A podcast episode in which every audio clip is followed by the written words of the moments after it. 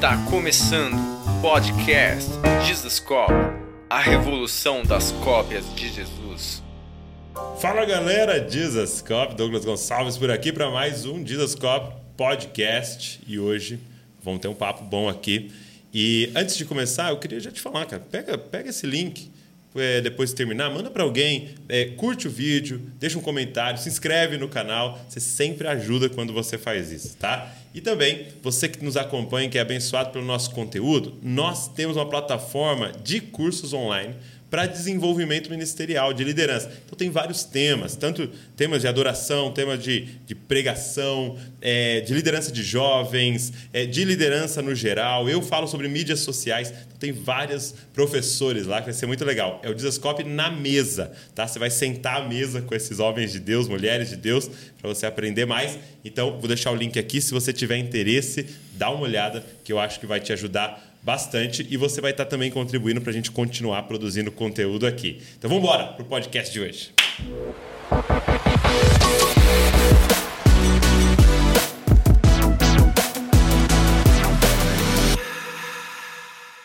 Meu amigo Guilherme de Carvalho, que honra. A honra é minha. Recebê-lo aqui. Aproveitamos que você estava em Atibaia, né? Tiramos um tempinho ali da família para vir fazer essa gravação aqui. Mas obrigado, obrigado mesmo, viu? Por esse tempo. Estou muito feliz com o convite, Douglas. É um prazer também. A gente admira esse trabalho há muito tempo. E a mensagem central da imitação de Cristo está no coração aqui. Muito bom. E ó, eu é, tive a oportunidade de ir lá em Boston pregar. Peguei um boné de Harvard para eu poder ter essa conversa aqui, entendeu? Um papo cabeça agora com o meu. Deixa eu te fazer uma pergunta. Como é que é, foi essa jornada? Talvez eu estou começando já meio que no meio do fim aqui, mas como é que foi essa, essa essa escolha ou essa convicção de se envolver no meio acadêmico? Né? Então, boa pergunta. Eu contemplei por muito tempo uma carreira primordialmente acadêmica, sabe, é Douglas? Foi. Eu tinha esses sonhos. Eu cogitei uma época ser um biblista, uhum. ser aquele cara que ia estudar só grego, hebraico, mexer com letrinhas. É mesmo? Isso, fui fazer mestrado em teologia. Te fascinava? Isso me fascinava. E eu já gostava de ciências antes. Mas depois de fazer teologia, eu fui fazer física na Universidade Federal, lá em, em, Minas Gerais, lá em Belo Horizonte.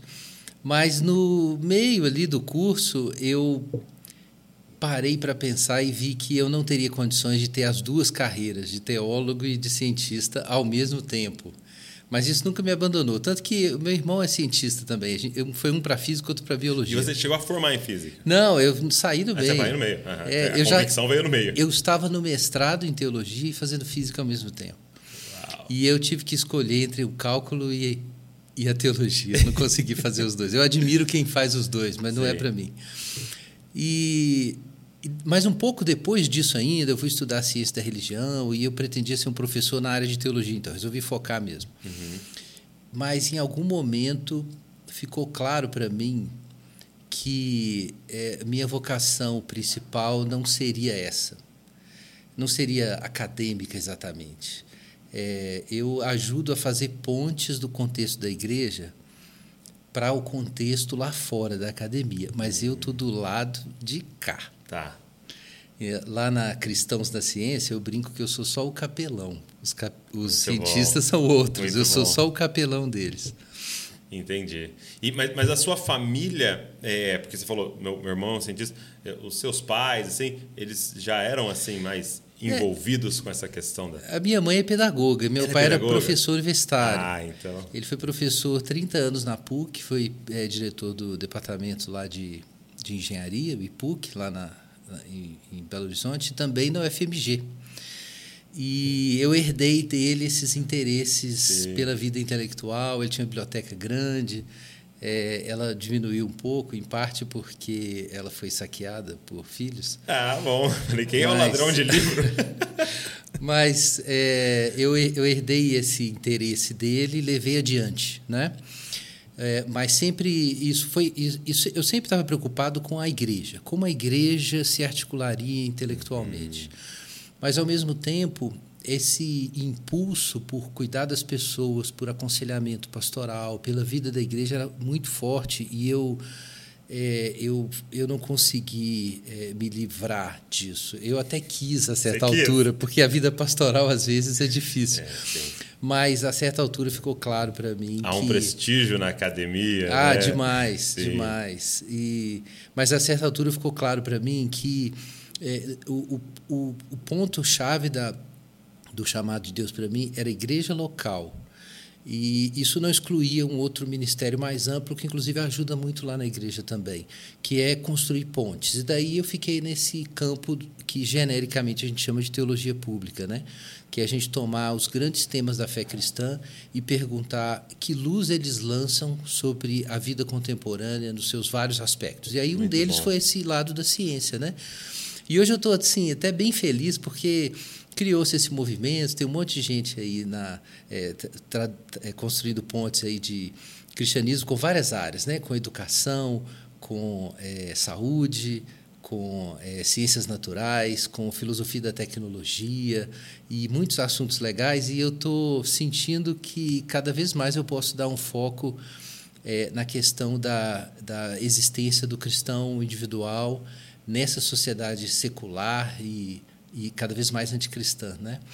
Mas é isso. Então, assim, eu tenho interesses Entendi. acadêmicos. Então, o seu trabalho é dessa ponte, é de fazer essa ligação da igreja com esses grandes temas. Esse é o meu, meu trabalho, é construir pontes. Inclusive, é, eu, eu, o Ministério do Labri, é, esse é um dos aspectos do Ministério do Labri é que mesmo? o Francis Schaeffer começou, é de ajudar os cristãos a compreenderem como viveu a vida cristã contemporânea.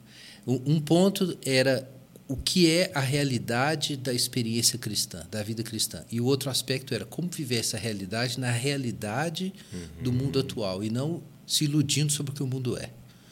Né? Então, não tanto monastério, real... né? Exatamente. Realidade com Deus na realidade do mundo. Uhum, isso, isso, é a vocação do Schaefer, é o Labri, através, claro, de hospitalidade, conversa, diálogo, mesa, mas muita reflexão. E então assim, esse, a gente tem esse lado, o, tem um ministério local e eu tenho esse ministério extra-local. Uhum. É, mas eu quero depois que você me fale um pouco mais do Labri, em especial, que a, a Val até é, teve a oportunidade de fazer online nessa última temporada. E eu, e eu pude beber um pouquinho com ela ali, né? É, mas eu queria que você falasse um pouquinho para mim da sua história é, é, já com Cristo. Digo. Você, você, seus pais já, já eram cristãos? Você já vem de um, de um lar com essa influência? Sim, eu venho de uma família cristã. A Alessandra, minha esposa, brinca que eu é, é, converti aos quatro, desviei aos cinco e reconciliei com seis. Mas eu cresci no, no ambiente cristão.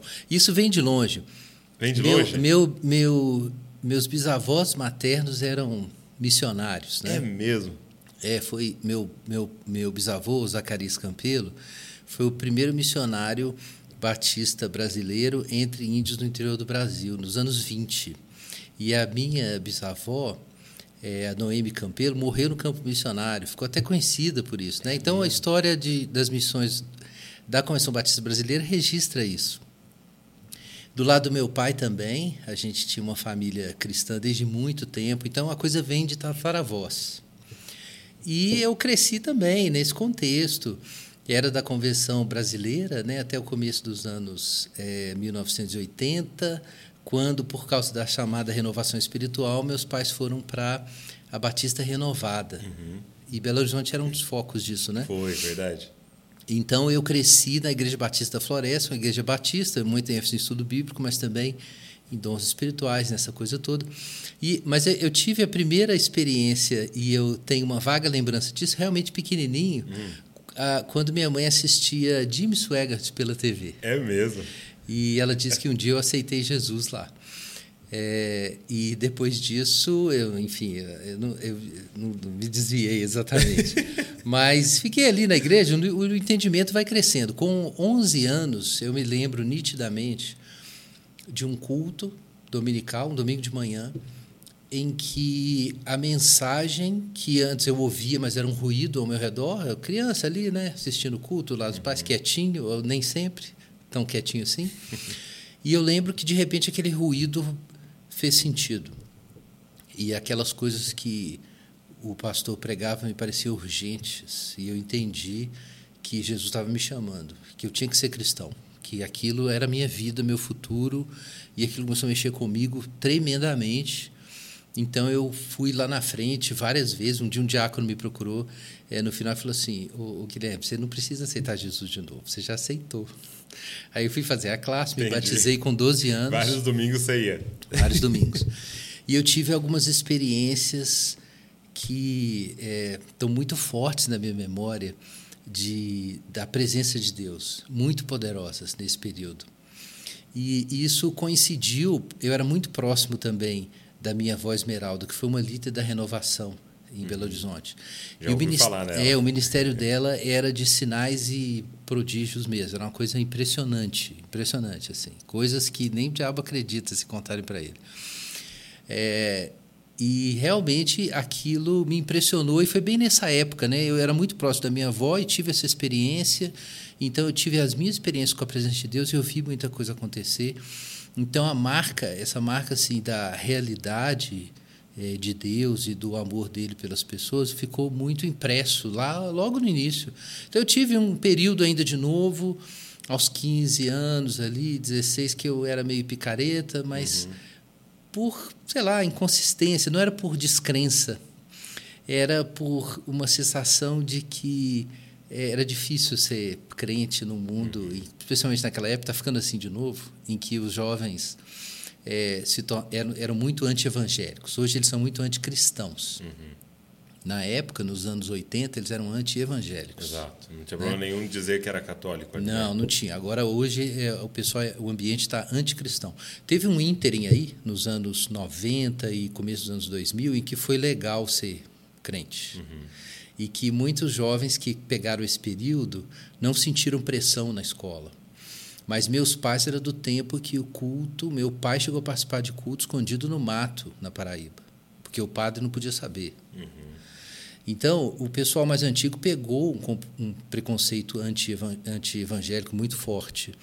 E aí a gente teve um período de paz de uns 15 anos, assim, e muita gente fez, ou 20 anos, muita gente fez primeiro grau, segundo grau. Uhum. Agora acabou a festa. Acabou de novo. O clima, o tempo fechou de novo.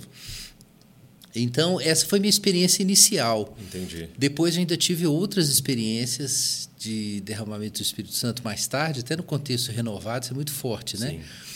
E, mas mesmo assim eu fui para esse lado da teologia, da vida intelectual. Até hoje as pessoas estranham quando descobrem que o Guilherme, supostamente filósofo, eu nem sou, eu sou teólogo, mano. Uhum, uhum. Aí, que ele fala em línguas. Aí ele fala em isso sempre dá problema. Principalmente porque eu mexo com filosofia reformada, né? Sim, sim. E reformados supostamente não falam em línguas. muito bom, muito bom. É, a sua, sua filha, eu gravei com a Ana aqui, né? Antes da gente estar tá gravando esse papo. Não sei qual vai sair antes. É, e ela me falou disso, que você falava em línguas. Eu falei, vou perguntar qual região do céu ali, ah, qual é o sotaque. Qual o sotaque? pois é, mano. Bom. Mas então, esse foi o meu, essa meu foi, pano de fundo. Essa assim. história. E, e, e aí você, então, o primeiro curso acadêmico que você fez foi teologia. Foi. Eu terminei o segundo grau técnico no FMG. Meu, meu pai foi até meu professor lá, ele dava aula na, na escola de engenharia e tinha um curso técnico. Então, o primeiro curso que eu fiz depois do, da escola técnica foi realmente curso de teologia. Eu me matriculei na época no Seminário Bíblico Mineiro, em Belo Horizonte, depois migrei para o seminário da Convenção Nacional, uhum. estudei no STEB, no CEBENJ. Quando concluí esse curso, é, mais ou menos simultaneamente ali com meus interesses pela física, eu me matriculei também no mestrado na Teológica de São Paulo. Tá. É, depois de uma palestra que eu assisti de um professor de lá, que mexeu muito comigo, falando sobre a missão de Deus no mundo e o, através da história bíblica inteira. Aquilo me capturou a atenção e nunca mais me deixou esse tema.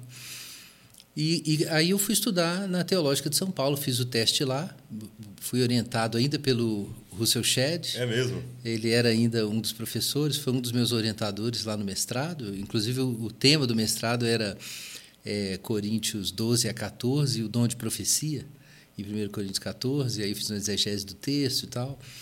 E, enfim, esse, esse foi o meu primeiro é, minha primeira formação. Depois eu tive esse interesse por um período de ir para física, mas acabei é, deixando isso, fiquei só no mestrado e fiz outro mestrado em ciência da religião. Então minha vida acadêmica toda foi voltada para a teologia. Depois eu fiz, né, muita gente fez a convalidação, né, em teologia, na época eu fiz o Mackenzie quando abriu, uhum. a primeira turma. Eu era professor já do primeiro seminário teológico que foi reconhecido pelo MEC no estado de Minas. É mesmo? Chamava FATE. Era um seminário teológico ligado à Lagoinha. E eu era um dos professores desse seminário, então eu já dava aula para os alunos no curso uhum. reconhecido e fui resolver a questão no Mackenzie na época. Né? Então eu sou dessa fase antiga ainda. E, e, e quando que nesse período, então, você começa a pastorear? Começa... Então, é, eu era professor de teologia, já estava ali nesse trabalho, nesse ministério. Depois que eu tinha resolvido a questão do, da, do curso de física, eu decidi mesmo qual carreira que eu ia priorizar, porque, na verdade, a física, não, é, eu vi isso no, no ambiente lá da FMG, em outros lugares, não é uma carreira que você... É, enfim, você faz o curso e tem um emprego. Você precisa realmente ficar dedicado para ser um, um, cientista nessa área. Isso significava é, 10 horas de trabalho, 12 horas de trabalho, às vezes, por dia. E, e não dava para eu ajustar isso com a vida pastoral e teológica. Uhum. Então, isso ficou muito claro para mim. É, então, eu tive que fazer essa, essa opção realmente e fiquei por, por conta disso. E fui ordenado é, pela Convenção é, é, é Batista Nacional. Uhum. Fui de, é, ordenado pastor pela Convenção Nacional. É, e isso foi um processo interessante. Né? Foi ali por volta de 2009 que eu estava certo disso, que eu é, queria. É, perdão, é, 99, uhum. que eu estava certo disso, que essa era minha meu caminho. Eu lembro que eu li um livrinho, Pastor do século XXI, acho que está até esgotado esse livro. E quando chegou no trecho em que Paulo fala dos seus sofrimentos, o livro discute a teologia do ministério de Paulo. Quando Paulo fala do sacrifício, de que é necessário que a morte opere nele para que a vida opere na igreja, rapaz, nessa hora eu tive um momento de dúvida. Eu falei assim: ai, gente, é tão mais Será? fácil eu ficar na teoria, na vida acadêmica, nas letras. Esse negócio de gente é complicado, morrer pelos outros. Mas eu venci esse momento de pavor e fui então ordenado para o ministério, mas continuei focado na teologia mesmo assim. Eu era líder dos jovens na nossa igreja. Nessa época continuei pastoreando jovens, então fui uhum. ordenado. Mas maior parte do meu tempo era voltado para é, os estudos acadêmicos. Eu não acho que isso vale para todo mundo, mas eu tive essa experiência curiosa. Hum. É, em alguns momentos eu sentia como se Deus me dissesse assim: tudo bem você ficar aí dando aula de teologia. Tá tudo bem, tá nada errado, mas você sabe que uma hora você vai ter que sair daí. Uma hora você vai ter que sair. Eu não sentia que eu estava em pecado, eu sentia uhum. que Deus estava me dando um tempo extra. Entendi. E, e é o que eu comentei antes, eu fui crescendo essa consciência de que é, o QG do meu ministério seria a igreja local, não seria academia. Entendi. E, eu sei que com alguns irmãos é diferente, o QG deles é outro. Uhum. Pode ser academia, pode ser os esportes, pode uhum. ser um uhum. outro local, sabe? Mas para esse ministério, mas é, não, não seria esse o meu caso. E então você estava ali na aula de teologia, dando toda, aula de teologia, mas você sabia? Eu sabia que aquilo ia durar um tempo. E quando chegou a hora, eu não queria sair. Mas chegou a hora. Né? Eu, e a gente teve esse convite para trabalhar com o Labri, que é muito mais próximo nesse sentido da vida da igreja local. E uma coisa que eu via que não tinha como eu desenvolver no contexto acadêmico e que mexe muito comigo, e, é, enfim, é o conselhamento pastoral, é o gabinete. É, boa parte da minha teologia sobre vida cristã, sobre a análise do self contemporâneo, sobre é, o problema que eu chamo de revolução afetiva, na verdade não veio de estudo acadêmico, veio das conversas de gabinete. Uhum. conversar com uma pessoa aqui e ali e pensar, meu Deus do céu, o que está acontecendo? Essas pessoas estão tendo sofrimentos similares porque tem um, uma coisa na cultura que produz isso nelas. Não é só elas, não. Sim. Não é só uma, um sofrimento individual. São muitas pessoas submetidas a certas pressões da, da sociedade moderna que fazem ela, elas terem respostas similares. E cada uma da sua particularidade. Então, eu, da, do mergulho nesses sofrimentos particulares das pessoas, eu fui percebendo que era possível fazer teologia também. Aí, é, então, toda a minha reflexão teológica sobre a vida cristã moderna, Incrível. ela não veio de aula de seminário. Uhum. Ela, ela veio, de gabinete. do gabinete pastoral. Mano. De dores né? reais. Veio diretamente dilemas. de lá. Até mesmo a experiência que a Aninha teve, né, minha filha, com essa questão de como integrar o psicólogo com, teologia, com a vida, é, com aconselhamento pastoral, igreja. Vendo isso aí, isso também foi um dos elementos que me ajudou a pensar nessas coisas. E eu acho que o Labri também favorece muito isso, uhum. né? porque a gente discute coisas profundas ali, mas, ao mesmo tempo, a gente passa de uma discussão sobre um filósofo da ciência moderna para um problema de como Sim. que eu vou sobreviver em casa, porque meus pais, é, o cristianismo deles é falso. O que, que eu faço com isso? Não é sexo dos anjos, né? Não. Não são coisas irrelevantes. Né? Não. E ainda mais com a pressão aumentada que os jovens têm vivido nas universidades, no segundo grau também, uhum. mas nas universidades hoje, é, em cima dos valores cristãos, né? Como e por que ser cristão se tornou um problema. Além de ser difícil viver, a gente ainda tem que explicar por quê. Uhum. E, é, e a, o pessoal, é, entre aspas, lá fora, né, não está dando sossego. Isso é ruim, mas tem um lado que é bom, porque isso está forçando o nosso cristianismo brasileiro a ser mais reflexivo, sabe? É, é. Eu, por que eu sou crente, afinal? É, qual é o ponto? Porque, porque como a gente importou é, um cristianismo da América, a gente é extremamente pragmático, né? É os dez passos para, os Exato. sete pontos Deus, as três dicas para, mas a gente não tem Cara, fundamentação. Exatamente. E você sabe que isso que me preocupa muito, aí você tinha perguntar sobre o ministério, o que isso me deixa preocupado com respeito ao ministério é que muita coisa sobre como o ministério pastoral e como tocar a igreja, como fazer trabalhos eficientes, muita coisa que a gente estuda como líderes cristãos pastores, foi pensada num contexto em que todo mundo é crente. América do Norte, quer dizer, agora não é mais, mas há uhum. 30, 20 mas foi anos. Quando surgiu, né? É, era assim que se pensava. E muitos pastores, quando eles estão estudando, estão pensando nisso. Como eu posso fazer meu trabalho ser mais eficiente? Beleza. Só que o crente lá na ponta, ele não é essa pergunta que eles estão fazendo para ele. É, ele não está sendo questionado se a igreja dele é eficiente ou não, se ela é legal ou não. Ele está questionando assim: você é crente por quê? Você é crente por quê? Uhum. Por que, que seus valores morais na sua vida, o conceito de família, ética pessoal, por que, que você acha que isso aí está certo? E o pastor, às vezes, está correndo atrás de uma conferência para fazer a igreja dele é. bombar, entendeu? Para mudar um monte de coisa. Mas lá na ponta, o crente lá na frente da trincheira, ele está de frente no ao, no, no Man's Land, né? Qual é a Primeira Guerra Mundial? Sim. Que tinha ali No Man's Land, de um lado os alemães, dos outros franceses e os ingleses, né? uhum. né? E ele está ali tomando tiro morrendo ali. O problema é que essa área está crescendo. É. E, e, e, eu acho que uma, uma coisa interessante, uma, uma, vez um amigo estava falando para mim sobre empresa, né? E ele ele estava dizendo assim, existe um, um aspecto, é, existe o estratégico, existe o tático e existe o operacional, né? E ele falou, o estratégico são os líderes da empresa, estão dizendo, vamos nessa uhum. direção. O tático é quem pega e transforma aquilo em, em como é que nós vamos fazer então para ir nessa direção. É. E o operacional é o chão de fábrica que está fazendo. Ele falou, um dos grandes problemas das empresas é que o operacional não fala com o estratégico, o estratégico não fala com o operacional. Olha, você tocou num ponto crucial. E aí você está falando disso, é. né? E o cliente está na, na ponta, o cara está lá na universidade, está na escola, está na empresa, ouvindo as coisas, mas tem alguém lá dentro do gabinete que não conversou com essa pessoa montando as coisas. É, e, e que eu, não toca a realidade. Exato. E eu nem sou crítico da gente pensar estrategicamente, não. Não, imagino. Mas é que a gente precisa pensar estrategicamente, incluindo agora esse elemento de uma cultura altamente reflexiva e que está fazendo essas demandas. Uhum. Então, isso é a novidade. E isso é uma coisa que a gente precisa, com toda a humildade, uhum. apesar desse discurso de que a gente precisa ter uma postura anticolonial, e isso está muito forte na teologia também. Mas é uma coisa que você vai pegar lá em Manhattan o Tim Keller fazendo.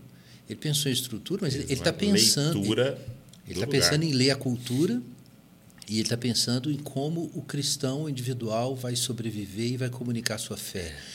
E, e que cultura é essa? Por que ela está fazendo os nossos membros das nossas igrejas serem assim, assim, assado?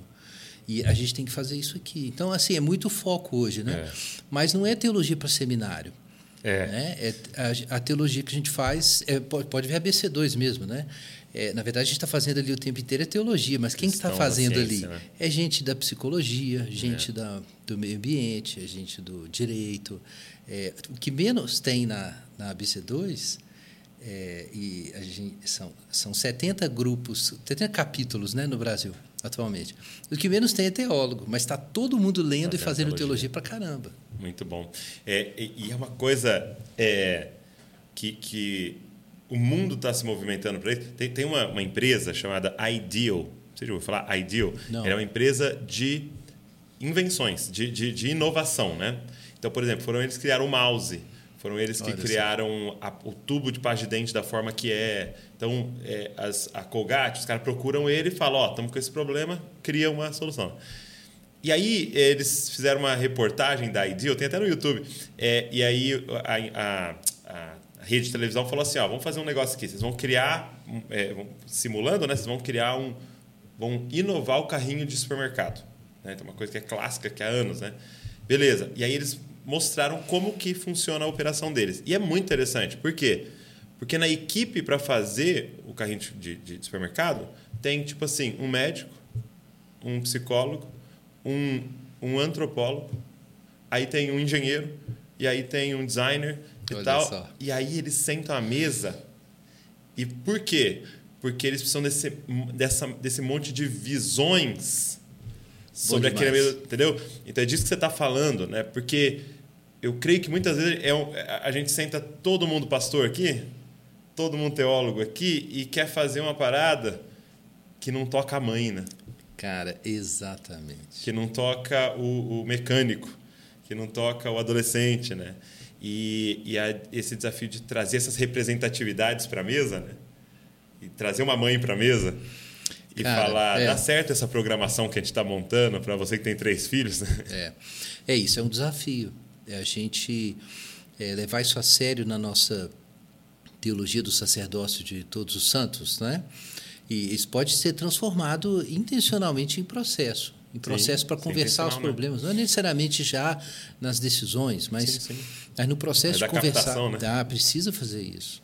Então, assim, a gente conversa muito com, é, com todo mundo.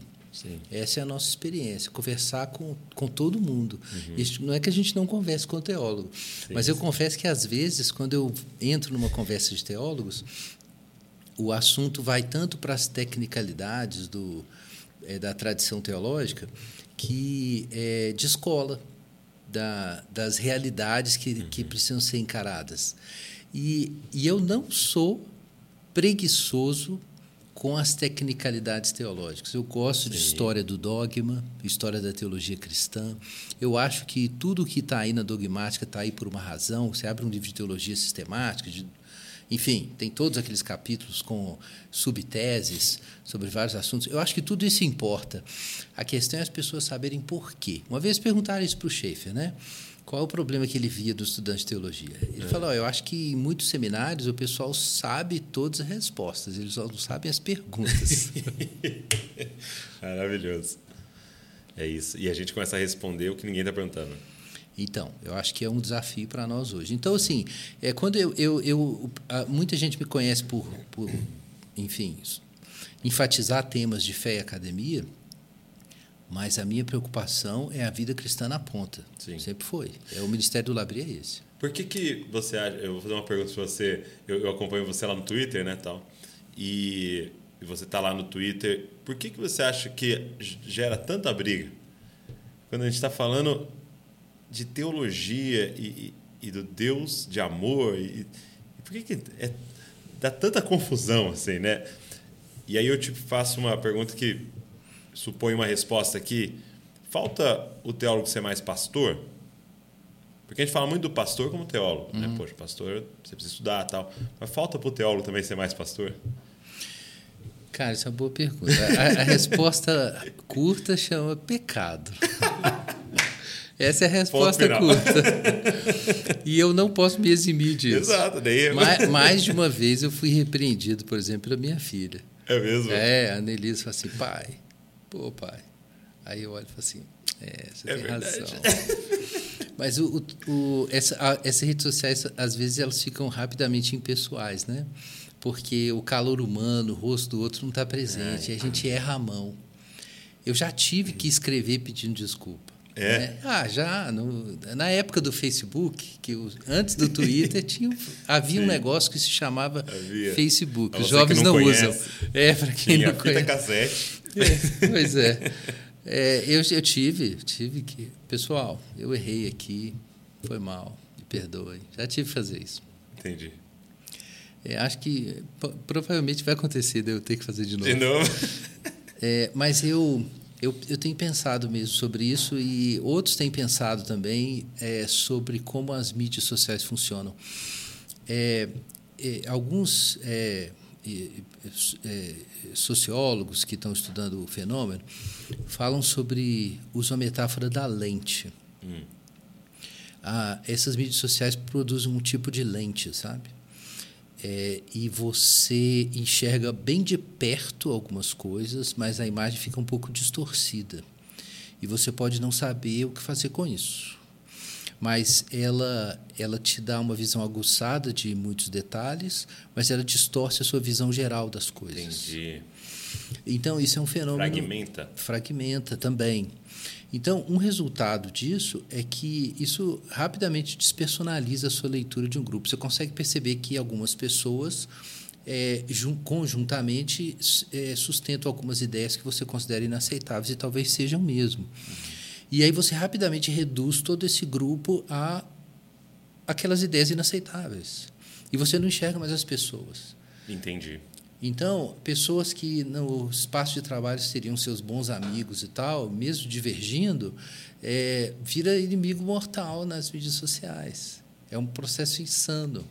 Então, a gente precisa exercitar é, aquele, aquilo que a própria palavra ensina sobre a gente ouvir primeiro, né? e você ser tardio né, para cirar, para responder, você tem que fazer isso de forma intencional e dupla nas mídias sociais.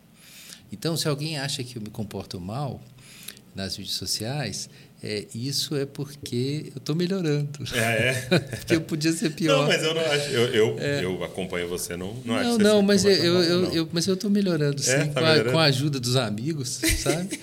Os amigos de carne e osso ajudam muito. Ajuda Uma coisa que eu muito. notei, por exemplo, é, eu tenho amigos próximos, até a gente trabalha ali na BC2, que tem É. posições políticas diferentes da minha. Sim. Né? Então, é, eu, por exemplo, atualmente sou presidente da Cristãos na Ciência, o Roberto é vice. Né? É, mas, ele, mas quando foi fundado, ele era presidente. E ele, ele vota à esquerda, né? ele tem opiniões diferentes de mim. Na, na área, claro, de autoridade da palavra de Deus, de é, o que é chamado de costumes, né? mas de valores éticos, a teologia moral bíblica, é ortodoxo, beleza. Uhum. Mas em outros assuntos, né? economia política, visão do Estado, visão Uhum. sobre a, a história brasileira, ele tem uma leitura de esquerda, diferente da minha. Então, é, é, é muito engraçado, porque às vezes eu vejo alguém falando coisas, dando opiniões mais à esquerda, e aí eu olho aquilo que é absurdo. Como é que a pessoa pode pensar uma coisa dessa? Aí eu olho e falo assim, gente, mas o Roberto pensa isso. e a gente é amigo. E ele é um cara mais inteligente do que eu. Então, é, a gente tem que fazer esse exercício intencionalmente. Intencionalmente. Você tem que sistematicamente olhar para suas mídias sociais e pensar o seguinte: várias dessas pessoas que me causam desgosto aqui podem vir a ser meus amigos. Em outro contexto, poderiam ser meus amigos. E eu tive experiências curiosas já de começar uma conversa meio rude. Uhum. A pessoa falou de uma forma inadequada, eu respondi também. E aí a gente foi intencionalmente é, baixando o tom, trocando ideia, depois encontrou e virou amigo. E aí? Uau. Aí você olha para trás e fala assim: gente, que desnecessário aquilo. A gente podia ter divergido Sim. sem, sem ser rude, sem ser tosco. Então, a gente precisa exercitar uma, uma certa incredulidade nas mídias sociais. Muito Uhum. bom. Não é que a gente não vai falar o que a gente Sim, pensa, sim, tal, mas tem que exercitar uma incredulidade. Mas a pessoa não é aquela opinião dela. ela não é muito aquilo. além daquilo. Ela não é aquilo. Um- E às vezes ela tem aquela opinião e daqui um ano e meio ela não tem mais. É, exato. Ela está, né? É, Aquilo. às vezes, e às vezes você também. Sim. Isso é Então, forte. tem que tomar cuidado. Muito. É, agora, eu queria é, é, que você falasse um pouquinho, que eu achei fascinante quando a Val me contou um pouco da história do Labri, né? Como é que surge o Labri? Então, você, é, só para eu é, entender, você é líder do Labri no Brasil. No isso aí. Brasil, né? É, tanto que lá, lá em Boston, ao, ao lado da casa do pastor, É. tinha também Sim. o Labri. De ah, lá. sim, South, é, Southborough. É isso, Isso. mesmo. É do, com, com os Cais, a família do, de Cais. Que legal. E, e aí eu queria saber como é que surgiu o Labri. Se você pudesse dar um contexto assim, o que é o Labri, Claro. para a galera que não, não conhece, está nos ouvindo e assistindo. E como é que surgiu? Schaefer começou. Cara, essa história é fascinante. Eu acho que ela fala muito para o Brasil. Sim, hoje. sim. O Schaefer era um cara assim, era agnóstico, ele estava de fora, né? Mas ele é, foi conduzido a Cristo e, nesse processo, conheceu a Edith Schaefer. É, e os dois tinham preocupação com a defesa da fé. É, inclusive, tem uma Qual, história. qual país eles são? É, Estados Unidos. Estados Unidos, tá. É, tem uma história curiosa, inclusive, que ele estava frequentando, foi assistir uma palestra e tinha um pastor que era um pastor liberal, isso era muito comum na época, falando, criticando a Bíblia. Era uma reunião de jovens e o cara foi lá na frente criticar a Bíblia. E, é, e, de repente, é, o, o, o Schaefer levantou e começou a fazer várias objeções e tal, né? E questionou. é, e pode ser que eu estou trocando aqui os, o, a ordem da história, mas aí a, a, ou foi Edith ou foi ele. Tá. E um ouviu o outro falando, tipo assim, nossa, é, ele pensa as mesmas coisas que eu penso. e aí eles foram conversar no final. E aí começaram, depois acabaram namorando e é uma história engraçada, Muito né? bom, Eles foram bom. unidos pela apologética. Nunca É, antes. é muito engraçado isso. Mas é, então eles tinham esse compromisso com a defesa da fé. Tem um contexto, né? Nessa época o movimento é, liberal, é, liberal no sentido assim de uma genericamente falando, tá? De uma teologia é, assim chamada modernista que questionava a autoridade da Bíblia, os milagres e tudo mais. E havia um movimento contra isso que era chamado na época de fundamentalismo, mas não tinha nada a ver com o que hoje é chamado de fundamentalismo. Era era é o nome de uma série de livros que foi publicada, chamava Os Fundamentos, que tinha artigos para defender os fundamentos da fé. Aí pegou esse nome, fundamentalismo, mas era só isso. É, depois que vira uma categoria sociológica, que o pessoal vai aplicar outras religiões e tal, isso é depois. Mas eles eram desse movimento. E é, depois da Segunda Guerra Mundial, eles mexiam com evangelização de crianças, ficaram bem conhecidos por causa disso, e o chefe falava bem, era bom nos argumentos também. E depois da Segunda Guerra Mundial, ele se ligou a uma missão que pretendia ajudar as igrejas na Europa, porque a Europa estava muito arruinada, as igrejas fracas, espalhadas, muita gente morrido, e o liberalismo teológico estava forte, a neortodoxia também. Então o Schaefer ligou nessa missão e eles foram lá trabalhar para. Quer dizer, no primeiro momento ele que foi, né? ela, ela, a, a Edith ainda não. Mas ele foi ministrar nessas igrejas e conheceu a situação para reportar nos Estados Unidos, levantar fundos e tal. E a missão, inclusive, ela se opunha à, ali- à aliança. é, é, enfim, eu me fu- fugiu o nome agora, mas uma aliança, Conselho Mundial de Igrejas, esse é o nome, que era mais ecumênico, né? E eles eram mais ortodoxos, crentões, né? exclusivistas e tal. E ele fez essa visita lá na América, mas nesse processo ele era muito interessado por arte também, e ele foi muito em museus e conheceu os lugares históricos. Ele teve uma primeira crise, uma sensação de que aquele estilo de evangelização que eles queriam fazer não ia funcionar na Europa. não ia funcionar com a próxima geração. Entendi. Ele já teve uma sensação estranha, começou a ver isso nele.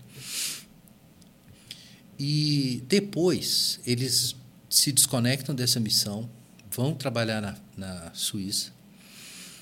E lá na Suíça, que eles consideravam um bom ponto de partida para atingir a Europa, ele tem uma crise de fé, que é a, a, a famosa crise de realidade.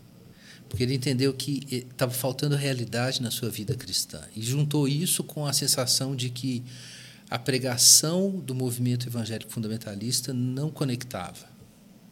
Então, quando juntou a falta de realidade na experiência cristã com isso, ele teve uma crise do tipo assim: ele foi para o sótão e a Edith foi para o joelho, porque ele falou assim: ó, eu saio de lá crente ou ateu. e diz que ele ficou mesmo alguns dias lá andando de um lado para o outro e, e no fim ele volta com essa frase que outras pessoas já disseram que a razão para ser cristão é essa, é que é a verdade, porque se não for, não vale a pena ficar se iludindo aqui com religião. E depois que ele tem essa experiência em que as coisas se encaixam novamente, e ele relembra também a experiência dele de conversão e retoma alguma coisa da experiência dele com Deus e reconstrói o negócio, eles vão fundar então o Labri em 1955. Mas não é só a questão de, é, de falar sobre a realidade de Deus, mas de dar uma demonstração disso. E eles entenderam que a demonstração tinha que ser dada por uma vida de fé e por hospitalidade que era diferente do fundamentalismo combativo que ele vinha, que era um pessoal que era realmente o quê? Denunciar os hereges. Então era muito mais um combate nas ideias era. do que numa realidade cristã, numa vida na vida. Exatamente, era um negócio de só brigar por ideias.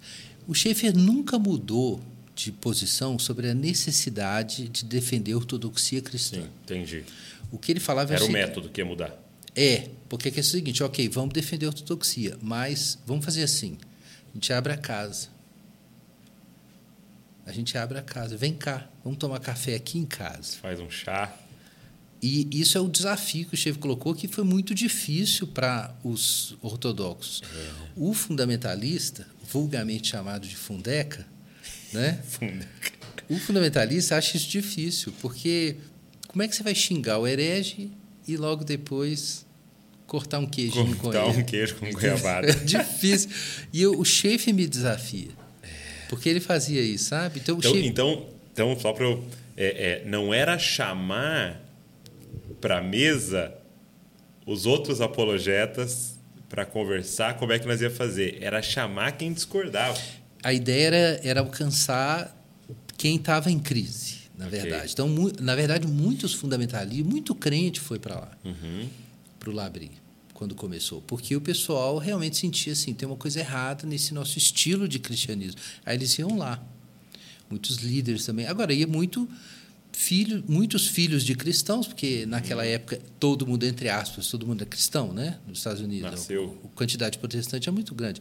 Então, o chefe, quando estava evangelizando, ele estava evangelizando muito filho de cristão. Uhum que estava abandonando, ou gente até que também tinha um back, background pagão. Né?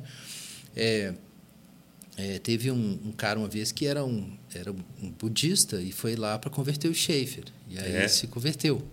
Né? Então, tem histórias assim de músicos, de gente influente da época. Mas é, o que acontece? Coincidiu a época que o Schaefer lançou esse chamado, isso foi 55. Quando a gente pensa nisso, cara, Poucos anos depois, nós estamos nos anos 60. Uhum. Daqui a pouco a gente vai ter 68. Então, a, realmente, aquela proposta do cristianismo fundamentalista ia enterrar a comunicação evangélica com a nova geração que estava chegando. Entendi. Então, Deus levantou o chefe na hora certa. É. E ele falou assim: não é assim, gente, que vai fazer. E logo depois teve uma enxurrada de jovens americanos na Europa, porque o povo começou a ganhar algum dinheiro e foi fazer mochilão, né? Uhum. E esses jovens iam bater na Europa, alguns iam para o Oriente, né? Para, sei lá, para a Índia, para esses lugares, tinha americano para todo lugar, mas tudo longe de Jesus. E nessas viagens para tentar se encontrar, a ficha caía, a pessoa fala assim: não adianta ficar peregrinando aqui, eu não vou achar nada. Então, muita gente acabava sendo convidada para ir para o Labri. E a pessoa ia lá, às vezes, como uma única, última tentativa. E, e lá ela encontrava o cristianismo de novo. Hum. Então, isso aconteceu com muita gente, mas foi o Schaefer e o Labrie é um fenômeno desse processo pós-cristão que já estava começando, né? que é de gente que acha que sabe o que é o cristianismo, mas não sabe. Entendi. E ele chegou bem na hora ali para reexplicar a coisa. Mas eu acho que isso foi crucial, essa combinação de, de, de demonstração da fé cristã e no contexto de hospitalidade. Hospitalidade. É uma palavra que se repete com frequência, né?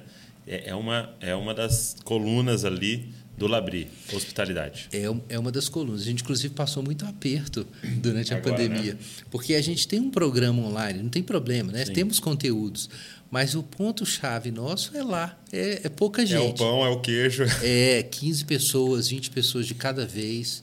Ah, não dá para fazer isso em larga escala? Não. Você não tem como fazer sua casa em larga escala. Entendi. Não tem jeito de fazer isso. Então, nesse sentido, o Labri é bem subterrâneo. Muita gente passou pelo Labri, mas as pessoas vão pingando lá. E foi assim com o chefe, dos anos 50 até os anos 80. Né? As pessoas iam pingando lá. Claro, teve momentos em que eram várias casas, tinha várias famílias E era a casa dele, a primeira? Era a casa dele lá. Na verdade, a casa dele, assim, alugada, né? E eles quase foram despejados, inclusive, mais de uma vez. receber. Mas, por fim, eles conseguiram lá, receberam doações e conseguiram ter algumas casas na Suíça. Eles chegaram a receber muita gente. Mas pensa o que é muita gente. Quando o Labri estava assim, do máximo, explodindo, bombando, eles tiveram 200 pessoas lá. Entendi. Em cinco ou seis casas e mais umas casas alugadas. Então, isso foi a época que era o Mega Labri. Mega Labri. o mega, era o Mega Labri, nos anos 70. Mas a média sempre foi de 50 pessoas Entendi. de cada vez, 30 pessoas, num branch grande, né? É o caso também da Inglaterra, mas os branches menores, como o de Rochester ou da Holanda, recebem grupos de 15, 20, como a gente faz aqui também, uhum. né? E sempre foi assim, nunca foi um ministério com planos assim de expansão e tal, até por causa do jeito de trabalhar, né? Então, é, nós estamos nesse sentido, em termos de, do, de outros ministérios, a gente está numa retaguarda, né? Porque o pessoal cansa, vamos lá para o abrir, vamos ficar lá um pouquinho, conversar. Então, é a nossa função mesmo. Muito bom. E, o que significa labri? Significa o abrigo. O abrigo. O abrigo. Muito bom. palavra em francês. E exatamente. É bem isso. A proposta, mesmo. né? É. Então, assim, a gente faz muita teologia do Labri, mas é, se você pegar as palestras, pegar os temas que a gente fala, é, não, não, não, parece. A gente estava, por exemplo, falando sobre Byung-Chul Han, sobre Sociedade do Cansaço recentemente, uhum. sobre Cosmópolis, sobre questão ambiental, sobre revolução afetiva. Mas tudo que a gente trata sobre o mundo contemporâneo é uhum. tudo a partir da teologia cristã. Só que a gente, a gente não... Então, você vai entender isso. É que você pode ir ao supermercado e tem lá o molho de tomate, é, tem a... Ó, o, tem o macarrão, entendeu? Tem uma carne, tem. Você pode servir teologia sim, entendeu? Mas no nosso caso, é, a gente cozinha os pratos ali ao vivo, sabe? É Entendi. É diferente. Então a gente já faz as misturas. Uhum. Então você não vai chegar lá e vai ter uma aula de cristologia no Labri. Entendi. Você vai ter uma discussão sobre é, cristologia e as ideias de história contemporâneas. Entendi. Ou, ou sobre o que estão falando em, em, sociologia e tal. Então, ou então sobre o tema das redes sociais hoje. Então, a gente faz essa, esse tipo de costura. É. Muito bom, muito bom. E eu vi que, recentemente, você estava falando bastante, e provavelmente ainda está, sobre sustentabilidade, né? Uhum. Sobre é, tudo que está sendo falado de meio ambiente, né? E como que a Bíblia, a teologia é, vê isso, né? E é um tema pouquíssimo falado na igreja, né? Assim, Realmente. eu não me lembro da minha história na igreja alguma vez eu ter ouvido falar, por exemplo, sobre reciclagem ou sobre na igreja, né? É, e por que que você sentiu a necessidade de começar a, a estudar e pensar sobre isso? Então, cara, esse é um outro tema super legal. O Schaefer tratou disso, foi um dos pioneiros. Ele escreveu um livro em 1970 Poluição e Morte do Homem, tratando desse assunto em resposta um, ao pensamento é, do, do, de um é, ecologista historiador E, então ele responde a isso, escreve esse livro. E esse livro é um, é um, não o único, mas é um dos fundadores da discussão sobre a questão ambiental no meio evangelical. É um dos fundadores. Uhum. Outro cara importante, mas que não escreveu assim, muita coisa sobre isso, foi o John Stott. Né? E depois disso vão surgir iniciativas no Canadá, em outros lugares. Surge um ministério chamado A Rocha, surge em Portugal, que é, desenvolveu um trabalho para proteger uma área que era ponto de parada de migração de pássaros em Portugal. E eles eram muitos pássaros passavam pelo mesmo lugar e iam para a Europa do Norte, Europa Central, e o povo queria fazer um tinha um projeto imobiliário ali. E eles conseguiram impedir esse projeto de acontecer e salvaram várias espécies de pássaros que tinha que passar por ali. Sim. Teve uma influência de John Stott que gostava de observar pássaros é um costume inglês também, né? Eles têm livros e todo mundo compra um binóculo e vai observar. Então ele promovia muito isso, mas o chefe foi muito importante. O, o, o, o, é, o, o então, só para é, é, esse projeto é, que salvou a rocha. Esse, esse, a rocha era foi uma iniciativa do John Stott com o grupo. Não, na verdade quem começou isso foi o é, o, o, o Peter Harris foi um, um ele juntou com a mulher dele, enfim, obviamente, a Miranda Harris mais uns outros amigos, e eles começaram a pensar sobre uma ação na área ambiental. É, acho que os primeiros encontros nem foram, é, se não estou enganado, no Canadá. Uhum. Mas ele teve no Labri. E ele foi tão influenciado que, que quando ele veio aqui no, no Brasil, na época do lançamento da Rocha Brasil, 2006, se não estou enganado, eu e o Rodolfo estávamos lá. E a gente foi conversar com ele. E ele disse, a gente perguntou, tem alguma relação com chifres isso aqui? A gente não sabia os detalhes ainda. Uhum. Ele falou, não, a rocha é um labri ecológico. Olha. Porque é a mesma lógica de comunidade, eles recebem estudantes cristãos ou não cristãos da área de biologia para fazer estágio lá, mas também mesma coisa, contexto de hospitalidade, discussão da fé, só que com foco na questão ambiental. Uhum. E ações de é, de conservação ambiental. E surgiram é, sedes da Rocha em vários países. Surgiu no Brasil também, é, na, aqui nessa, nessa, época, mais recentemente. Mas ela, eu acho que ela não conseguiu comunicar bem com as igrejas e não vingou, sabe, aqui no Brasil. Mas o tema ficou subdesenvolvido, ainda está subdesenvolvido. Sim. E acho que a politização dificultou um pouco as pessoas é, né? entenderem que conservação ambiental é o tema cristão histórico muito importante. A igrejas ortodoxas falam sobre isso, a própria igreja católica. Pouca gente sabe que líderes importantes evangélicos, como Stott ou Schaefer, valorizam a questão ambiental. E o Brasil, os olhos estão voltados para o Brasil nesse momento. E o testemunho da igreja não pode ignorar esse tema a gente precisa pensar no tema ambiental em vários, de várias formas. Por que, que você acha que esse tema foi um tema assim praticamente ignorado pela igreja? O que na nossa teologia Sim. nos faz olhar para isso e falar assim, cara, não tem sentido eu falar sobre isso? Cara, tem muita coisa. Eu acho que um ponto é uma escatologia pessimista. A ideia de que Deus é, vai queimar tudo aqui a partir do julgamento Entendi. no Armagedon. Aí já não me faz sentido preservar. Exatamente, não faz sentido cuidar. Né? Eu acho que essa, eh, tá, essa escatologia pessimista está sendo contrabalançada por uma disseminação da ideia de mandato criacional, a ideia de que Deus nos mandou cuidar da criação, uhum. né? Não apenas criar cultura, né? Mas não só cultivar o jardim, mas também guardar, guardar. o jardim. Eu acho que os cristãos estão ligando os pontos. Uhum. E isso está melhorando. Eu sinto que está melhorando. Sim, sim. Eu publiquei há algum tempo também um artigo é, é, sobre uma descoberta. Alguns é, estudiosos do Brasil, uma, um, quem puxou foi Amy Erica Smith. Ela é uma especialista, esqueci o nome da universidade agora, mas é uma brasilianista. Eles fizeram uma pesquisa das atitudes do brasileiro em relação à questão ambiental e religião. E eles fizeram uma descoberta sensacional e surpreendente.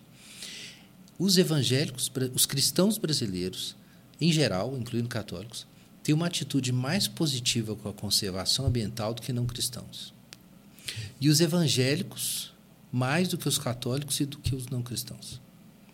E ficou, ficou todo mundo chocado com isso, porque em alguns lugares, como os Estados Unidos, não é assim. Uhum. Então, a pergunta foi o seguinte: por que o evangélico brasileiro tem mais interesse pela conservação ambiental do que os outros? Como que isso pode ser verdade? Mas, enfim, tem estatísticas, eles levantaram os dados, está uhum, confirmado. São números, uhum. Por que isso acontece se as lideranças das igrejas não falam disso? Hum. Intrigante. Tem hipóteses, mas ninguém sabe direito. Tem hipóteses, mas ninguém sabe. Qual mas, seria uma hipótese? É, Você lembra? É, enfim, tem, tem uma ideia de que isso seria, enfim, mais pelo fato de, de uma influência é, do, da, dos alinhamentos políticos dos últimos anos. Uhum, e co como não havia, é, não havia, havia um voto evangélico a favor de não só de direita, mas de outras pessoas que tinham uma posição mais uhum. é, à, à, esquerda, por exemplo, e que eram pró conservação ambiental. E aí isso ficou, né? Entendi. Pode ser, pode, ah, existe um risco então de uma liderança, é, mas pode não ser só isso. Pode não ser só isso. É, eu mencionei já. É, enfim, eu acho que isso tem outras raízes. Eu acho que a ideia de associar a negação da conservação ambiental ao cristianismo, o próprio Schaeffer defende que isso é uma ideia falsa, que não tem fundamento. Eu também acho que ela não faz sentido. Se você olhar bem, é, eu me lembro, por exemplo, do batistério da. Eu não sei se ainda está lá, mas no batistério da Igreja Assembleia de Deus Central em Belo Horizonte, acho que, é, acho que é no batistério mesmo, mas enfim, é lá na frente tem uma pintura de é, da natureza, assim, um jardim, tem um rio. E eu observei isso em muitas igrejas, principalmente igrejas mais antigas, hum. elas pintavam uma imagem natural na frente do que seria o altar, Sim, representando o paraíso, representando o Éden.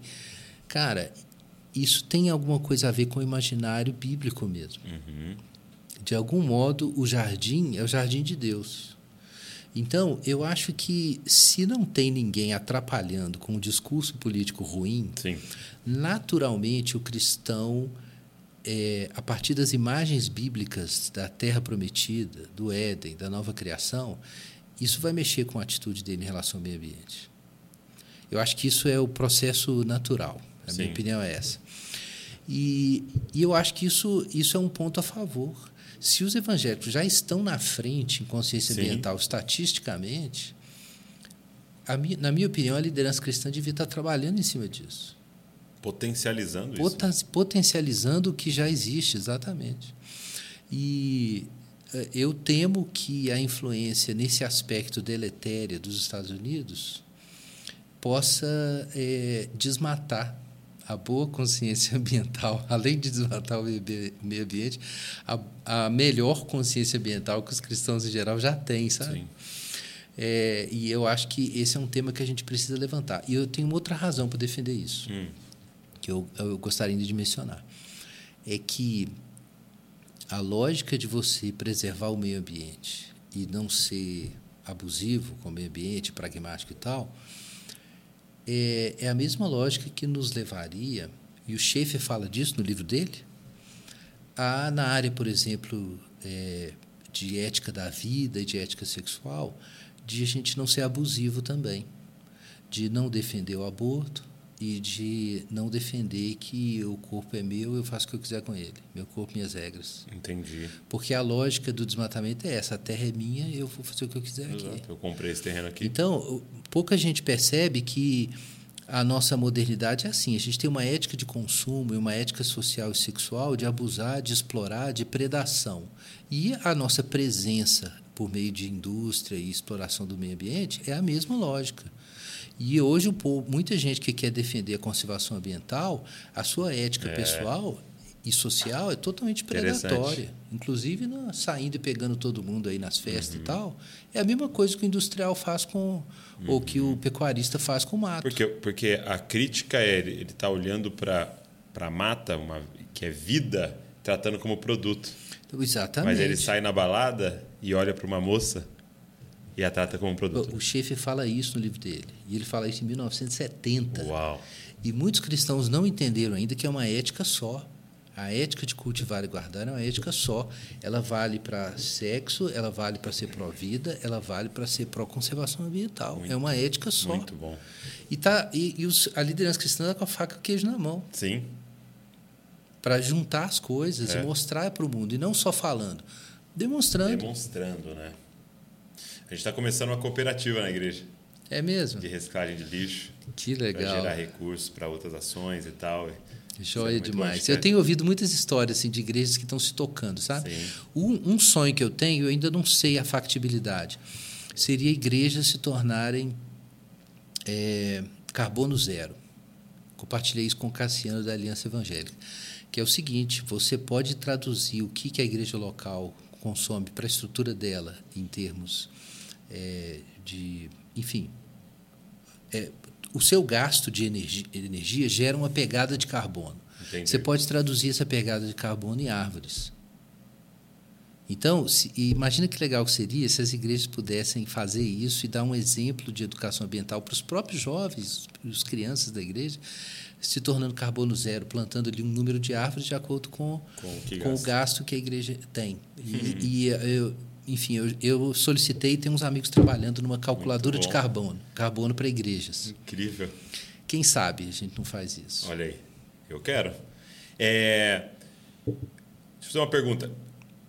Eu, eu, eu ouvindo você e você falando, por exemplo, do Schaefer escrever esse livro em 1970, né? Então, é é essa capacidade de fazer uma leitura né, do que está acontecendo e trazer respostas de Deus, das Escrituras, para o que está acontecendo. Então, que, que, que você falaria para jovens que estão agora entrando nas universidades? É, como é que eles podem entrar fazendo essas leituras? Entendeu? Para que a gente não caia em nenhum dos dois extremos, né? De uma secularização e eu vou fazer meu curso lá para ganhar dinheiro e tal, e nem para né, é, é, é, entrar numa bolha ali né, e, e não querer se envolver com o que está acontecendo. Como é, como é que você tem aconselhado e, e olhado para isso? Assim, esses jovens que vão agora se inserir nesse meio acadêmico e querem de verdade viver essa vida cristã. Então, é, isso não, não é fácil, Não é realmente. fácil. Eu sei que é um grande desafio e não tem caminhos prontos. Mas eu tenho, eu tenho alguns conselhos, sabe? Sim. Acho que a primeira coisa que eu acho que é importante é entender que não dá para fazer isso sozinho. Tá. Presença cristã pública não pode ser individual. Ok. Vejam, é claro que se não tem mais ninguém com você, você vai fazer individualmente. Mas é, no mundo contemporâneo, a gente tem é, esferas, campos sociais. Né? Os sociólogos até estudam isso. Né? Quem gosta de sociologia, tem um cara que chama Pierre Bourdieu, que ele fala dos campos. Então, você tem os campos científicos, né? Você tem Eva Luz fala dos campos afetivos, né? A classe psicológica, a classe pedagógica e tal. Você tem o campo jornalístico, você tem campos.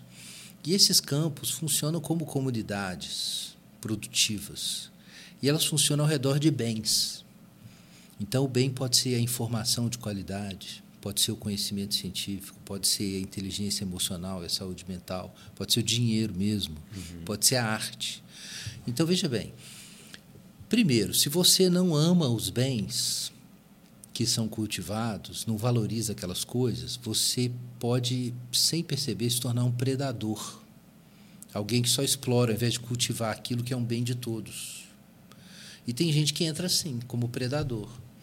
Por exemplo, tem gente que tem muito dinheiro e que ele investe no, no campo artístico, não é pensando em como promover a arte, mas em como ele pode dar um jeito de extrair o máximo de grana dali, e aí ele às vezes tem uma atitude que é predatória. Ele cria uma monocultura, igual tem monocultura na, na agricultura, então ele cria uma monocultura cultural, mata tudo que tem ao redor para Isso fazer aqui dinheiro. funcionou, nós vamos fazer só isso aqui então. Isso, isso aí, e aí, então tem gente que entra assim. Então, em primeiro lugar, você vai numa área profissional, tem que cultivar e guardar. Melhor é dar do que receber. Então, você tem que pensar no, no bem, no cultivo, no amor. O que, que tem para ser amado aqui? Isso é a primeira coisa. Mas a segunda coisa, eu falei que era a primeira, mas é a segunda.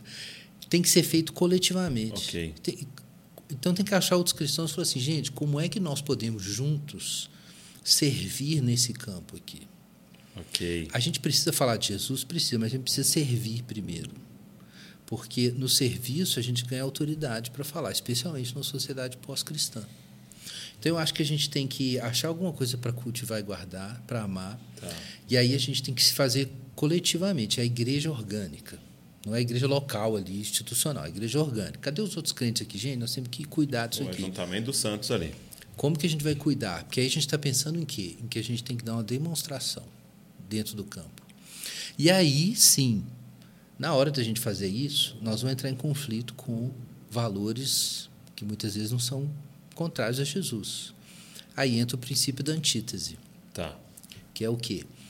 O próprio Deus falou, porém inimizade entre a tua semente e a sua semente. Deus introduziu a inimizade entre as duas sementes.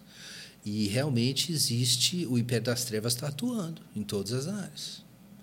E aí você vai descobrir que tem ideias, práticas sociais, valores contrários a Deus. E aí você vai ter que se opor a eles. E você vai ter que construir a sua resposta ali. Talvez você tenha que aplicar categorias. Criação, queda e redenção. Aí você vai fazer uma análise de cosmovisão para descobrir o que está errado e tal. Mas muitos cristãos hoje, aí é a minha advertência, eles estão mais ocupados em fazer análise de cosmovisão para descobrir o que está errado do que primeiro amar e se Servir. juntar com outros para servir, entendeu? É.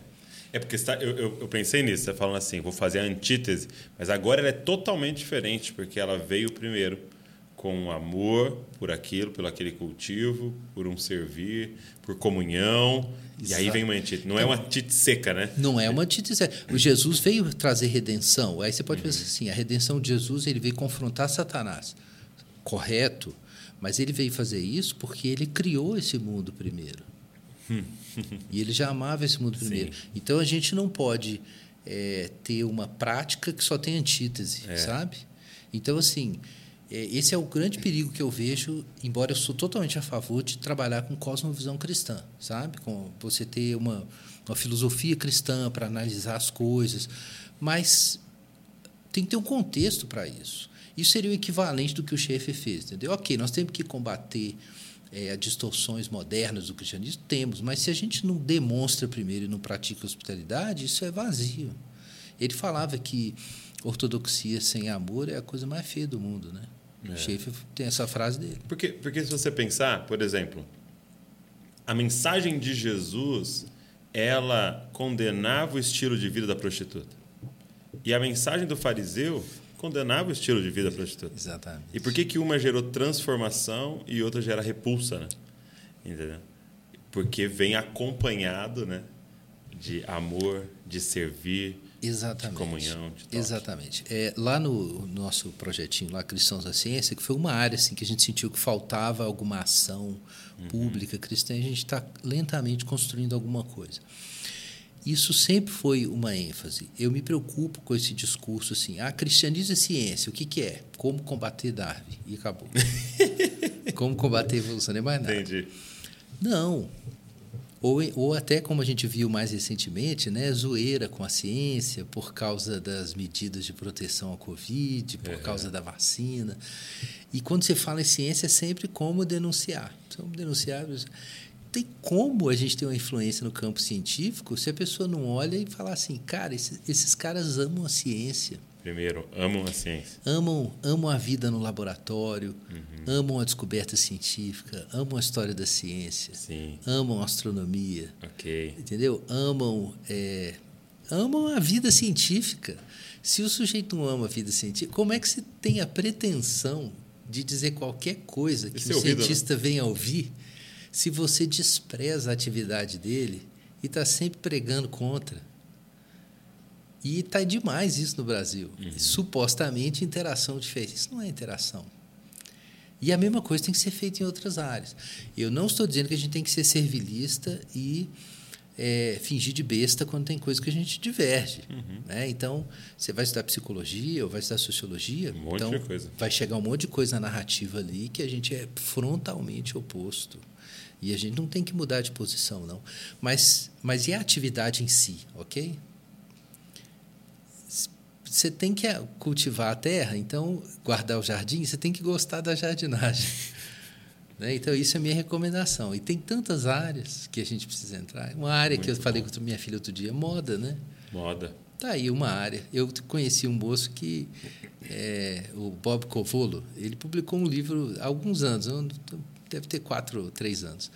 É Fashion Theology, uma Fashion teologia da moda. Theology. Teologia da É, moda. porque quem fez o primeiro modelito, foi Muito Deus, né? pois é. assinado, ó. Imagina quanto valia aquela peça. Eu, eu sei que tem muitas áreas ainda em que a gente pode ir lá fazer demonstrações. E alguém tem que amar aquilo, juntar com outros, servi-los e aí entender a antítese. Muito aí, bom. Esse é o caminho. Gostei.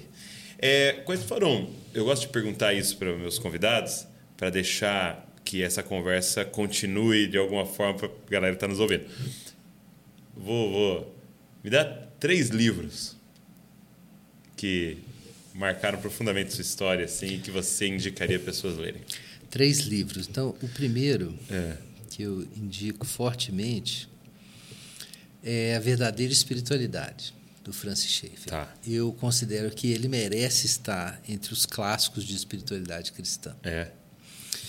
É, ele retoma temas antigos aí sobre vida cristã, é, que eram muito enfatizados na chamada teologia de Keswick, né, da vida profunda, mas ele atualiza isso e ele corrige os problemas principais. E o tema, assim, central do livro é realmente a realidade. Tá. E é muito baseado em Romanos. Se você ler o livro, você percebe que ele está trabalhando com Romanos, capítulo 1 até 8. Ali. Uhum. Então é muito bíblico, muito contemporâneo. Ele introduz ali o conceito de cura substancial para pensar, inclusive, a questão da, dos relacionamentos, da saúde psicológica, nosso testemunho no mundo. É, fala muito sobre a gratidão nesse livro e nesse aspecto difere de outros livros sobre esse tema. É um livrinho sensacional, Muito verdadeira espiritualidade. Um outro livro. Número dois. Número dois. Falando aí de, de livros, pegando esse caminho da vida cristã. Tá. É, eu, eu quero escolher um do C.S. Lewis. Tá bom. Não, eu gosto muito é, de Cristianismo Puro e Simples. Uhum. Todo mundo leu, Sim. mas eu insisto. Insiste. Nesse livro, ele, ele introduz um assunto que mudou minha perspectiva. Ah, Ele fala sobre ser salvo, sobre a vida cristã, e, mas é- ele não tem aquela linguagem que nós evangelicais gostamos de falar, justificação pela sei, fé, não perdão tem. de pecados. Então a gente espera essa apre- apresentação mais tradicional, mais clássica. Mas o, o, C.S. Lewis vai falar sobre, sobre trindade, sobre adoção, sobre a semelhança com Jesus. E aí você olha e pergunta: que terreno é esse? Se você ler outras coisas de. C.S. Lewis, você vai descobrir que ele está, quando ele está falando do mero cristianismo, ele está conectando a gente com Atanásio, com a tradição mais antiga da igreja e com a vida cristã como uma participação por meio de Jesus na comunhão trinitária. Só que ele não está usando uma linguagem tão técnica ali, mas é disso que ele está falando. E é uma forma de explicar o que é ser cristão que é um pouco diferente do nosso cristianismo ocidental, evangélico, normal, que é tipo assim, como eu posso ter paz com Deus? E eu receber o perdão de pecados e tal. Ele leva para um lado um pouco diferente. Isso me influenciou demais, influenciou a Igreja de Esperança, o jeito que a gente aborda. Sim. Tanto que é um dos livros principais ali pro Labrina. É, a gente recomenda demais esse livro ali. Então, assim, eu acho que é um livro realmente. é, ele tem que estar presente, sempre sendo revisitado. Eu gostaria de recomendar também um outro livro do C.S. Lewis. Hum. Eu sei que eu estou cometendo injustiças aqui, porque tem tantos livros para citar, É, imagina. mas ele chama Abolição do Homem. É mesmo, Abolição do Homem. É aquele livrinho. Eu acho que é um livrinho negligenciado. É, eu, eu confesso que eu comecei e parei, porque é, é um que ele, eu- ele começa falando é, com sobre o, É, o- a pedagogia, ele começa falando É, sobre o sistema na da verdade, escola. o livro é, da, é sobre pedagogia. Tá. Mas, na verdade, na verdade, é um livro fundamental sobre formação moral. E eu acho que isso é uma das grandes lacunas do Brasil Não é só da igreja, não, é do Brasil e é uma lacuna também na nossa formação cristã. No cristianismo e até na teologia brasileira, uma das ausências mais é, evidentes é o que a gente chama de teologia moral, né? Teologia moral. Hoje tem grandes teólogos morais aí, como Oliver O'Donovan, por exemplo. Agora que está surgindo alguma coisa dele em português. Mas falta para nós teologia moral.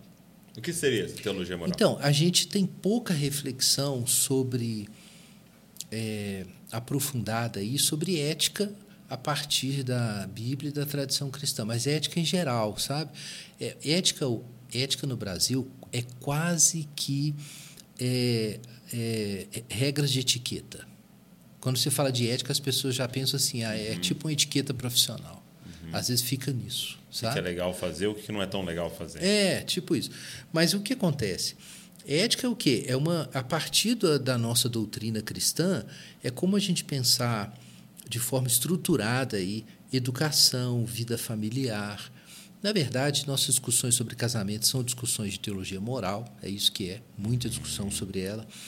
É, a questão da, da, da, pobreza, a questão da injustiça, as questões ambientais, todos esses temas são temas um de teologia muito moral. grande, por exemplo, que a gente nem tem pensado tanto, é tecnologia. Né? Tecnologia. Então, assim, tudo isso são questões de teologia moral, sabe? Mas existem as aplicações disso, existem os fundamentos. Como, como brota a diferença na vida moral do cristão? Então, é uma dimensão de uma teologia da vida cristã. Na verdade, é isso. É uma dimensão da teologia é, da vida cristã. E o que, que o C.S. Lewis faz nesse livro? Ele reintroduz na discussão cristã a questão da ética da virtude e da formação do caráter. E é nesse livro que ele fala que a mente governa as vísceras por meio do peito. E ele está falando de coisas clássicas aí da ética cristã clássica, o que os, os cristãos antigos medievais pensavam e que isso desapareceu da nossa educação, tanto da educação geral quanto da educação cristã. Mas eu acho que esse assunto é muito urgente, porque a gente não tem no Brasil. Acabei de ler é, Mário Vieira de Mello, e ele fala disso, que nós temos um, uma nação de estetas, uma nação de pessoas que querem a felicidade, que querem até ciência, mas que não valorizam a busca do bem e a vida moral. É uma nação inteira assim. Então eu acho que isso se aplica muito para nós hoje, sabe? E ele fala sobre ética da virtude. Quem redescobriu isso recentemente? N.T. Wright escreveu um livro só sobre isso. Eu creio e agora é um livro sobre vida cristã recuperando a é, é, a, a, filosofia é, da ética da virtude que chama, né? E vários pensadores cristãos têm descoberto a importância da ética da virtude para entender a vida cristã e a, a próprio Novo Testamento. Tem muita evidência de que é a forma de compreensão da vida moral mais alinhada com a Bíblia. Mas por que eu acho isso mais importante no caso do C.S. Lewis? Uhum. É porque o C.S. Lewis conta num outro livro dele é, é que é, assim, não, talvez não seja tão conhecido, né, que é surpreendido pela alegria. Uhum. Ele fala um pouco da história dele. E nesse livro você percebe que ele passou. Ele conta o testemunho, né? Testemunho dele. Ele passou parte da vida dele buscando a felicidade. E ele queria alegria. E a certa altura ele vai descobrir que você não busca não é o bem-estar, você busca o bem, é diferente. Que você busca não é a felicidade, você busca a virtude. E, toda a experiência de conversão dele teve a ver com ele se livrar de algo que era o ambiente dele em Oxford, que era, e isso espalhou no mundo inteiro, que é a busca do bem-estar acima de tudo. Quando ele entendeu isso, isso não apenas afetou o processo dele de conversão, mas quando ele vai ensinar sobre educação, ele fala assim: agora eu vou escrever contra tudo isso que, de onde eu vim e que hoje virou global. E é o seguinte: ética da virtude. Se o sujeito não aprender a amar o bem quando ele for criança, não adianta ensinar para ele o certo e errado depois, quando ele já ama o mal. A, a, a alma tem que ser educada para amar o bem. E isso é virtude. Então, assim, é, é difícil. Tem tudo a ver com o discipulado, né? Tudo a ver com o discipulado. É, é, difícil explicar a importância disso, porque toda a nossa cultura hoje é uma cultura que abandonou o caminho clássico da virtude e passou a buscar o bem-estar. É uma coisa civilizacional. Então, uma das coisas mais anticivilizacionais, você pode dizer, pelo menos pensando na nossa cultura hoje, é o que ele escreveu ali. Mas tem. Legal. Precisa desse contexto. Deu, deu um gostinho. É, é, eu, a gente foi muito marcado com o, um dos livros que vocês usam também lá, se eu não me engano. É, Você é Aquilo que Ama. James Sim, K. Smith. J- James K. Smith. É, porque é, é disso né, que você está falando, né? É, não é penso, logo existo, né? É um amo, logo existo. E eu sou guiado pelos meus amores. Né? E aí, disso está falando de essa criança que aprendeu a amar o mal e que depois a gente quer moldar o comportamento dela aqui, né? Então, é porque a nossa cultura assim, ela curto-circuita os desejos. Em vez de você desejar os bens, as coisas que Deus fez e o seu amor ser proporcional ao valor das coisas, é, os nossos amores são proporcionais ao que nos, nos, nos dá o bem-estar. Então a gente fica com uma pessoa no relacionamento enquanto a gente se sente bem. Sim. Quando a gente se sente bem, a gente larga. E a gente não, não olha para o mundo e pensa assim: tem coisas que valem mais do que outras, para além do que eu sinto. A gente, se a gente olha para uma coisa e a gente não sente amor, então não é digno de ser amado porque a gente não sente. Então o valor não está nela, está dentro de mim o valor. Exatamente. E aí é, aí é volátil. Então, esse, esse foi o, o curto-circuito que o, o C.S. Lewis descobriu nele mesmo. Aham, É aham. que Deus estava se mostrando para ele e ele estava buscando a sensação que acontecia quando Deus aparecia, e não Deus. Uau. E ele conta isso no livro. E aí, a certa altura, ele fala: Cara, não é isso. I- Isso são sinais. Tem uma outra coisa lá fora, para além de mim. E a educação para a virtude é isso: é aprender a entender o bem e ajustar os meus sentimentos. Entendi. Que aquilo é o bem e não importa o que eu estou sentindo. E, é, o que eu estou sentindo tem que mudar, na verdade. Não. Mas, porque, agora, se o que eu estou sentindo está torto, eu não tenho que entortar o mundo, que é o que está acontecendo Alinhar, hoje com a amém. revolução afetiva. É, Entortar o mundo para se alinhar com o que eu queria sentir. Muito forte. É, é, lá vocês falam sobre uma coisa assim que é, é uma análise da nossa geração atual. E vocês usam um termo que é terapêutico moralista. Como é que é o nome total? É. Sim, é, na verdade, isso, essa expressão vem de um sociólogo americano, É. teísmo terapêutico moralista. Teísmo terapêutico moralista. Porque eu estava lendo um livro chamado Vida com Deus Sim. e ele diz assim que eles fizeram uma pesquisa com os jovens, né? E como vocês enxergam Deus? Porque o, o jovem atual não está, ele não está excluindo Deus. A gente não está na, é, numa, numa época ateísta, vamos dizer assim. Uhum. Sua maioria não, Deus, uma força maior. Mas como é que você vê Deus? E aí ele fez essa definição. Eles veem Deus como um mordomo terapeuta, né? E, e ele estava falando exatamente sobre isso. É, o, o- o que, que significa, assim, se você pudesse resumir para a gente, assim, esse deísmo terapêutico moralista? Então, é, uma, é uma visão assim de que Deus não está necessariamente agindo na história e conduzindo a história para um propósito definido. Né? E essa visão dinâmica e da história com um ponto e Deus agindo para chegar naquele ponto, ela fica ausente. Isso é o teísmo. Né? No deísmo, Deus fez o mundo, mas ele não fica intervindo o tempo inteiro. Então é o relojoeiro. É quase, quase isso, né? Ele não fica intervindo toda hora. No sentido, então, de que cada um dá um destino para a sua vida. E o que Deus quer para todo mundo é que cada um seja feliz, mas você tem que buscar a sua felicidade, entendeu? E se você fizer as coisas certas, e é, então existe esse elemento né, moralista. Mas. É, Por isso tem o moralismo. é, mas você vai buscar, na verdade, a sua felicidade, a, su, os- a sua moralidade, ela é condicionada por uma visão de cada um buscar a sua felicidade pessoal Uhum. e não fazer grandes injustiças na vida. Uau. Entendeu? É, é a descrição, né, Dan? É, Da atualidade, é, é isso aí. Agora, nessa visão aí de mundo, é, então, é, é, no fim, o, o bem-estar é, é, individual ele não é desafiado por um, um sacrifício pessoal, por um propósito de Deus na história que vai além de você, sabe? Não existe isso. A sua vida é a sua vida ali.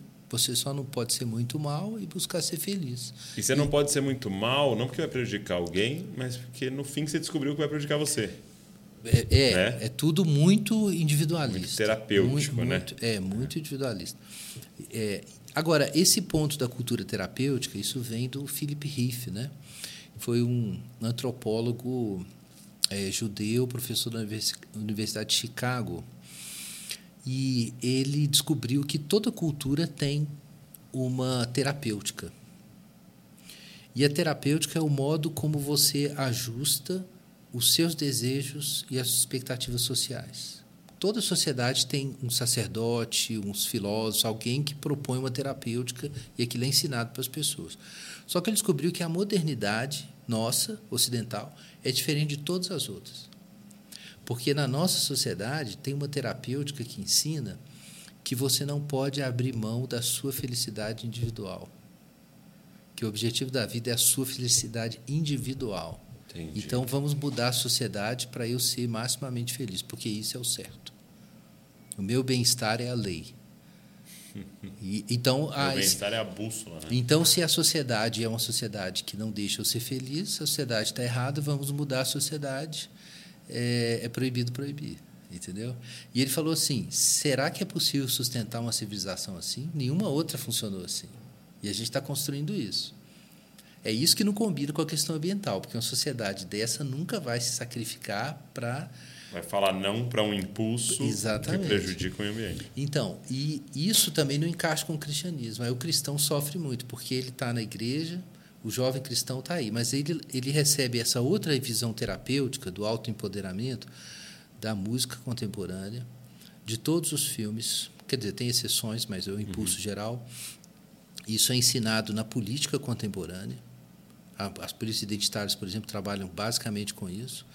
É, eu não quero ser caricaturar. Tem uma luta contra a injustiça nas políticas identitárias? Sim. Tem, beleza. Mas tem um elemento terapêutico moderno, é essa terapêutica. E o, a terapêutica cristã é outra. A terapêutica cristã ela é, tem um paradoxo, que é o seguinte: não é que Deus não está pensando em você. Aí você busca primeiro o reino e a justiça, e depois todas as coisas serão acrescentadas. Interessante. A ordem é inversa. A ordem não é afirme-se a si mesmo. A ordem é o quê? É a imitação de Cristo. E não a autoexpressão. O que está dentro de mim tem que sair, senão eu sou inautêntico. Até a autenticidade né, é uma coisa a ser discutida. Né? Exatamente, porque Olha que coisa, você está lá, eu tenho que ser eu mesmo, mas a, a Bíblia está dizendo, você vai achar você mesmo, esquecendo você mesmo e olhando para Jesus. Aí Jesus vai te achar. Querer que tentar achar a vida vai perder. Não, você tem que me, copiar Jesus. Perde, tá? copia Jesus. É, é o contrário. É. Então, isso é um grande desafio que a gente tem hoje, porque a linguagem é, terapêutica já se metamorfoseou com a linguagem cristã. Ela, né? Tem tá contextos bebendo, né? cristãos né? que o cara está pregando lá na frente, você presta atenção, ele está pregando a terapêutica moderna, mas usando o texto bíblico. É. E o cristão não percebe o que está acontecendo. É um, é um, dos grandes desafios hoje. Uau. E é um desafio que está em cima do jovem em particular, Exato. que ele é o alvo. Meu amigo, muito obrigado.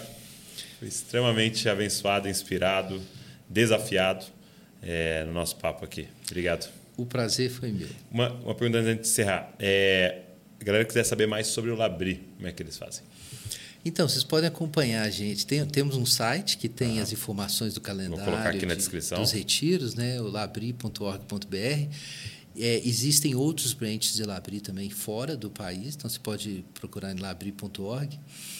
E temos as redes sociais, né? Então você uhum. vai achar a gente no, no Instagram. Lá no Instagram a gente sempre posta informações sobre o que está acontecendo.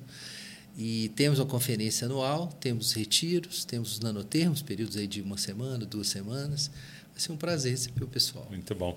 A Val fez no, o módulo online, aproveitando a pandemia aí.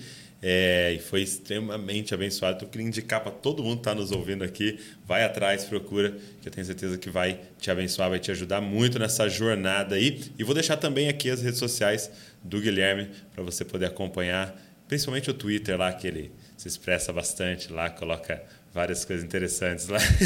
Meu amigo, obrigado. Obrigado demais. Deus abençoe. É um prazer muito grande receber você e sua família aqui.